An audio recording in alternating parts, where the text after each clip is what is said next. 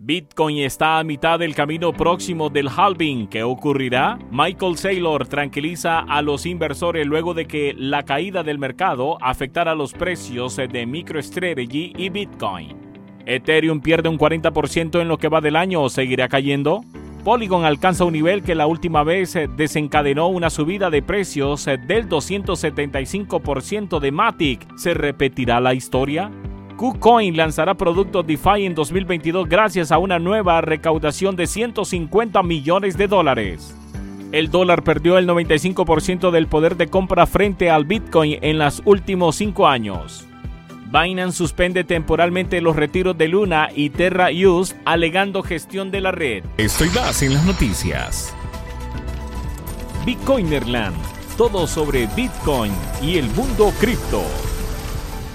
El barco se hunde y la comunidad necesita desesperadamente una luz al final del túnel para mantener la moral a flote. La solución en la mayoría de los casos ha sido recurrir al pasado, es decir, recordar que Bitcoin es extremadamente volátil pero siempre ha logrado crecer en el tiempo. Pese a su dramático colapso, ante la carencia de buenas noticias, el próximo halving se podría convertir en la ilusión que necesita muchos para reanimar su fe. ¿Qué ocurrirá en el próximo halving? Bitcoin tiene muchos dolientes, o sea, hay muchos vendedores de palas en esta fiebre del oro. A nadie le conviene un abandono masivo gracias al pánico. La prensa especializada, los exchange, las criptoempresas y los grandes tenedores son los capitanes de este barco y el deber de los capitanes es mostrarse serenos, confiados en tiempo de tormenta, lo que es válido y recomendable. Ahora bien, hay muchos que pasan esto al otro nivel entrando en el campo de la promesa. Las predicciones son las promesas más atractivas de todos. ¿Qué es el halving de Bitcoin? Es la reducción programada de la emisión de nuevos Bitcoin. Los mineros reciben una recompensa por su trabajo cada 10 minutos promedio.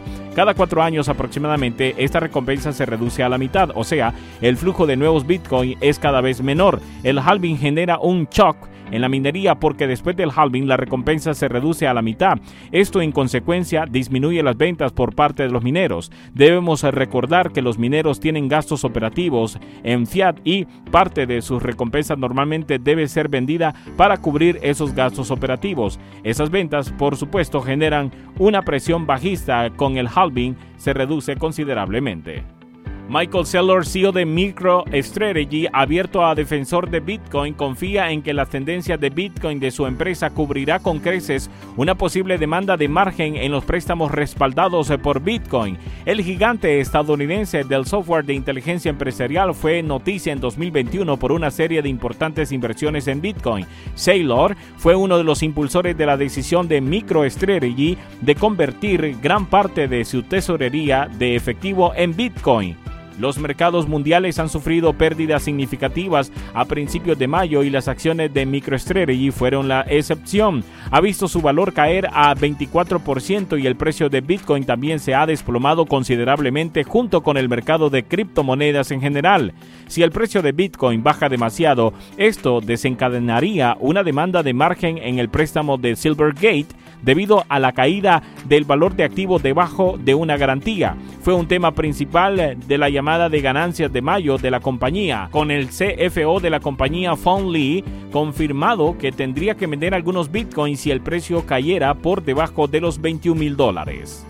La segunda criptomoneda del mercado sigue a pie de la letra la pauta bajista en la que se mueven los mercados financieros y en especial los indicadores americanos, recortes que le llevan a recortar de forma más significativa desde que comienza el año. En este ambiente de incertidumbre, los expertos del mercado indican que podrían seguir cayendo de romper nuevos soportes. La correlación entre lo que pasa con las criptomonedas y lo que ocurre en los mercados financieros y en especial con el S&P 500 y Nasdaq se está demostrando especialmente en las últimas dos semanas. Presión bajista con inflación creciente, guerra de Rusia en Ucrania y la Reserva Federal incrementando para controlar los precios los tipos de interés. Un efecto que en el caso de Ethereum no le ha llevado a mínimos interanuales en los 1.701.10 dólares, pero que lo aleja de sus máximos históricos en los 4.865.57, nada menos que un 104% en estos momentos. Una situación que incluso le lleva a corregir un 5% más que Bitcoin en lo que llevamos del año. Ethereum pierde un 40% en lo que va del año, ¿seguirá cayendo? El precio de Polygon invirtió su curso al alza el 10 de mayo después de probar el nivel de 0.794 dólares como su soporte provisional, subiendo así hasta un 25% hasta 0.99 dólares. El rebote se produjo un día después de que el token se desplomara más de un 17% hasta alcanzar los 0.787 dólares, su nivel más bajo desde julio de 2021, en medio de un desplome del mercado mundial liderado por las duras políticas de la Reserva Federal de Estados Unidos. El precio de Matic repuntó después de sufrir cinco días de descensos incesantes, atrayendo a los compradores en torno al mismo nivel de soporte que había procedido a una racha alcista de 275% el año pasado. Como resultado, populares aplicaciones financieras descentralizadas DeFi, incluyendo el exchange descentralizado SushiSwap, el servicio de liquidez de Curve y la plataforma de préstamos AAB, expandieron sus operaciones en la cadena de Polygon. Si te gusta nuestro contenido no olvides suscribirte y darle a la campanita para recibir las últimas noticias.